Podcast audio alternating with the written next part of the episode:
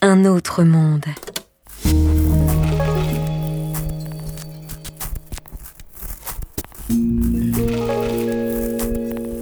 Un autre monde.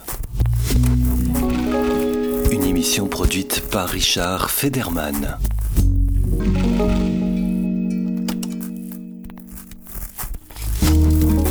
Aujourd'hui, de l'intrusion à l'apparition.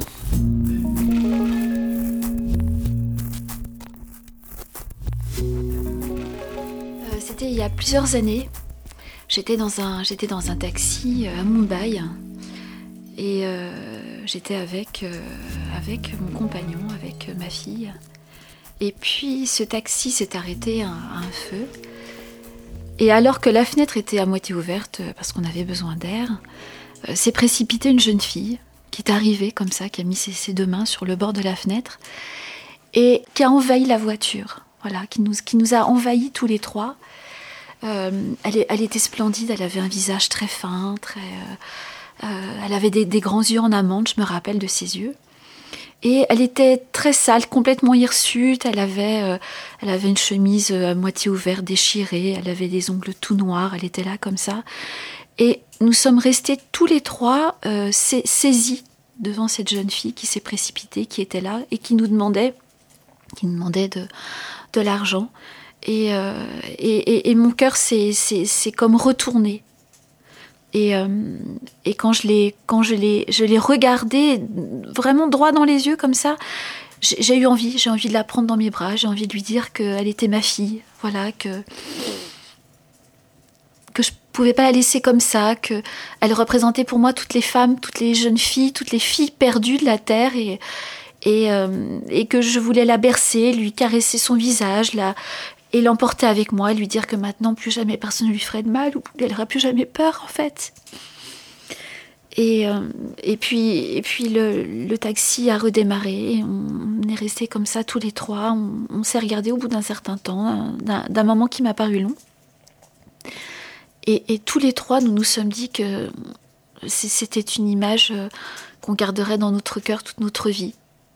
Et je me suis retournée euh, pour voir si je la voyais encore. Et, euh, elle était partie dans la foule. Elle, s'était, elle s'était, oui, elle s'était perdue à nouveau dans la foule. Et, j'avais envie de la tutoyer à ce moment-là et lui dire que j'étais vraiment tellement, tellement triste de l'avoir perdue, perdue à tout jamais. Il m'est arrivé de, de penser à elle, euh, pas tous les jours, mais presque pendant, pendant assez longtemps, pendant plusieurs années. Voilà, où dès que j'entendais, euh, euh, j'entendais une voix qui se rapprochait de, du son de sa voix, ou, ou quelqu'un qui, pouvait lui ressembler, je, pensais à elle, oui. Je, je pense que c'était le regard, son regard tellement, tellement perdu. Voilà, elle était, elle était éperdue. Et, euh, c'est ça que j'ai trouvé euh, tragique. Et ce, tragique m'a, voilà, m'a d'une façon tellement forte que c'est elle. Pour moi, elle est toutes les personnes perdues euh, et éperdues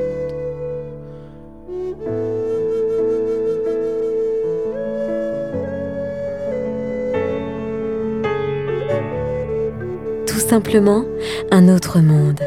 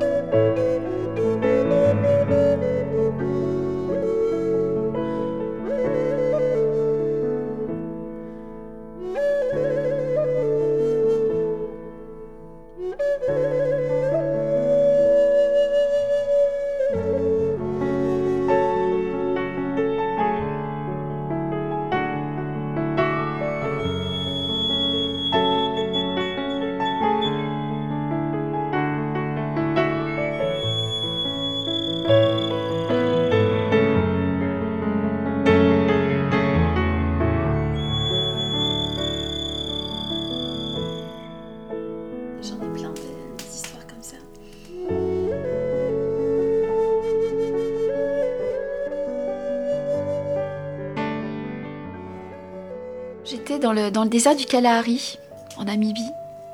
Et puis, euh, voilà, nous étions arrêtés, je, regardais. Je, veux voir, je veux voir le monde. Alors j'ai des moments de contemplation qui sont, qui sont longs, qui sont euh, pour moi tout à fait nécessaires. Et j'ai vu, vu arriver dans mon champ de vision un, un bushman, petit rablé qui courait euh, pieds nus avec, avec sa sagaie. Et, et, il est passé comme ça dans mon champ de vision. Et, et mon regard était attrapé par cet homme qui, qui, courait. Et, je l'ai suivi, je l'ai suivi du regard jusqu'à ce qu'il disparaisse, euh, peut-être à l'horizon ou derrière, euh, derrière quelque chose. Et, cet homme qui, court pieds nus, pour moi, euh, c'était la terre dans, dans, dans, sa, dans son immense simplicité, c'est-à-dire, et l'homme aussi, l'homme avec un grand âge, dans son dans sa très grande euh, simplicité et aussi dans sa détermination, dans son courage, dans, dans cette capacité à, à partir sur des, des, centaines de kilomètres, à courir comme ça, dans, euh, et, et peut-être, alors avec un but bien évidemment, que moi je ne voyais pas. Et c'est comme si j'avais vu passer l'humanité devant moi et, l'histoire de l'humanité. Et, maintenant, quand je cours, quand je marche, quand, euh, euh, je, pense, je pense à cet homme, à cet homme du Kalahari qui, euh, qui est passé devant moi et, et, que je vois encore donc toujours ou très très souvent passer devant moi.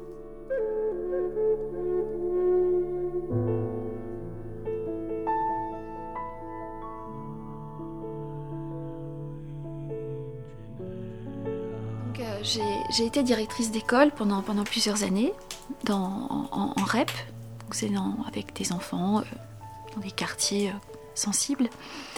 Et euh, mon, credo était de, faire avec eux la philosophie naturelle, de, mettre de l'encens dans l'école, d'avoir des bols, des bols chanteurs tibétains pour annoncer la récréation dans les classes, et puis d'avoir des, moments institutionnels de discussion avec les enfants, de conseil des élèves, etc. Et puis, euh, à la, dernière année que j'ai passée dans cette école, arrive une petite fille de, CE2, donc 8 ans, en fin d'année, et qui, entre dans mon bureau, et avec beaucoup de timidité, parce que j'étais la directrice, qui, euh, me tend un dessin. Et, euh, et donc je la remercie bien sûr, et puis je, je regarde ce dessin. Et il était écrit Madame la directrice, vous apportez la paix dans cette école. Et euh, là, encore une fois, ça a été... Euh, là, c'était, une très très grande émotion parce que je, me suis aperçue que euh, moi, je n'avais fait aucun effort pour mettre tout ça en place. C'était complètement naturel. Et une petite fille de 8 ans que, j'avais vue peut-être 3-4 fois dans l'année, que j'avais rencontrée 3-4 fois de façon un petit peu plus individualisée, avait perçu avait perçu qui j'étais, ce que je mettais en place euh, euh, dans l'école, qui j'étais vraiment, en fait, qui j'étais réellement. Et, j'ai trouvé que c'était tellement, euh, tellement mûr de sa part et aussi tellement naturel peut-être de sentir ce que l'autre apporte, nous apporte, que j'ai trouvé ça juste sublime en quelque sorte.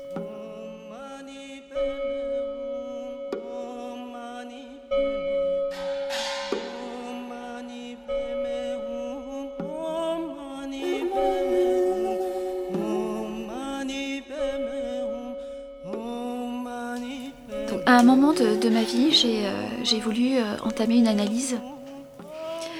Et euh, j'ai cherché une, psychanalyste que j'ai rencontrée lors d'une conférence. Et le, premier jour où, je suis entrée dans, son cabinet, j'ai passé la porte et il y a eu devant moi un, très long couloir avec des portes fermées. Et mon cœur battait très très vite, j'étais j'avais du mal à respirer en fait. Et euh, j'ai marché derrière elle dans ce couloir très très lentement. Et ce couloir était étroit, euh, assez noir, avec une porte ouverte au fond.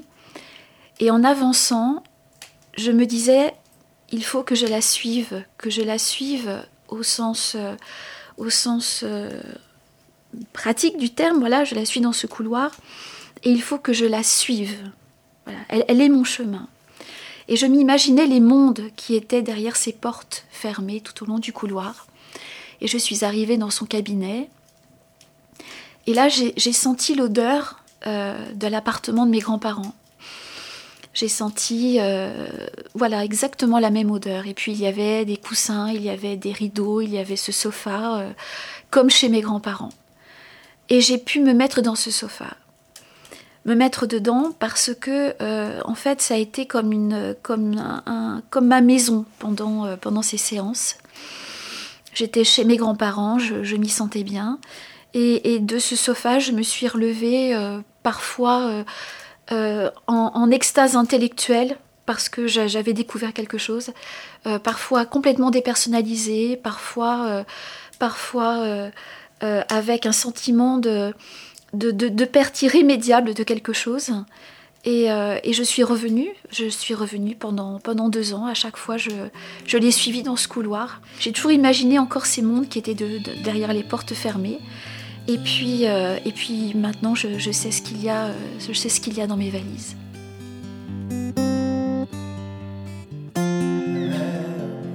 Le, dernier repas que, j'ai passé avec mes parents euh, je suis en, rupture familiale et euh, je n'avais pas vu mes parents euh, depuis, plusieurs années. Puis on s'est retrouvés, retrouvés pour un anniversaire de famille.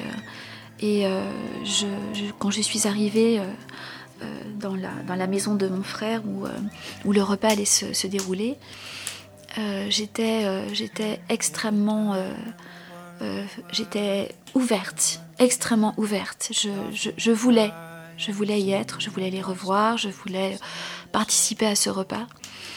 Et, euh, tout au long du repas, je, me suis aperçue que eux vivaient seuls sans moi, que, tous ces gens autour de la table que, j'aimais euh, étaient des gens qui ne me considéraient pas, euh, et, qui ne me donnait aucun amour et qui ne me manifestait aucun amour. Parce que euh, un amour, quand on le donne, on manifeste cette, cette donation. Et celui qui accueille l'amour ressent bien sûr cet amour. Et, et mon père faisait la tête, je, lui ai même demandé d'ailleurs s'il se sentait bien, parce que je, trouvais euh, souffrant. Il m'a dit que non, tout allait bien. Et, et, tout le monde parlait de ses vacances, tout le monde disait ce qu'ils allaient faire. Et, et moi j'étais là, J'étais dans une attente en fait. J'attendais que quelqu'un me dise euh, Et toi alors? Et toi Qu'est-ce que, tu vas faire? Et, euh, euh, à un moment du repas, dans un silence, je, leur ai dit Bien, moi, cette année, cet été, là, bientôt, dans, dans, quelques jours, je vais partir dans l'Himalaya, qui pour moi est un lieu complètement mythique. ce sera peut-être le plus beau voyage de toute ma vie. Je suis enthousiaste.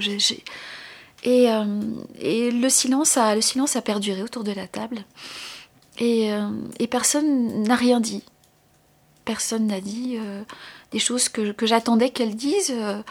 ah bon, mais, mais pourquoi Mais où Mais que, mais que vas-tu y faire Mais même des, voilà, des questions simples que n'importe quelle voisine ou voisin ou, boulangère peut-être aurait posées. et, et je, la conversation a repris sur autre chose. Alors je, me suis levée de table et euh, je leur ai dit que je partais euh, et que je ne reviendrai jamais. Ce que j'ai fait. Et euh, depuis plusieurs années, je ne, suis, jamais, jamais revenue. Ni les voir, ni chez eux. Voilà, c'était un,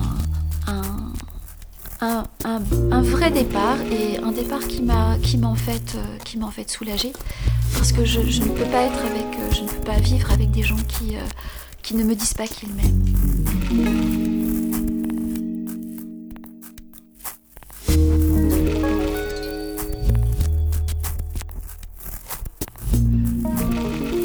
C'était de l'intrusion à l'apparition.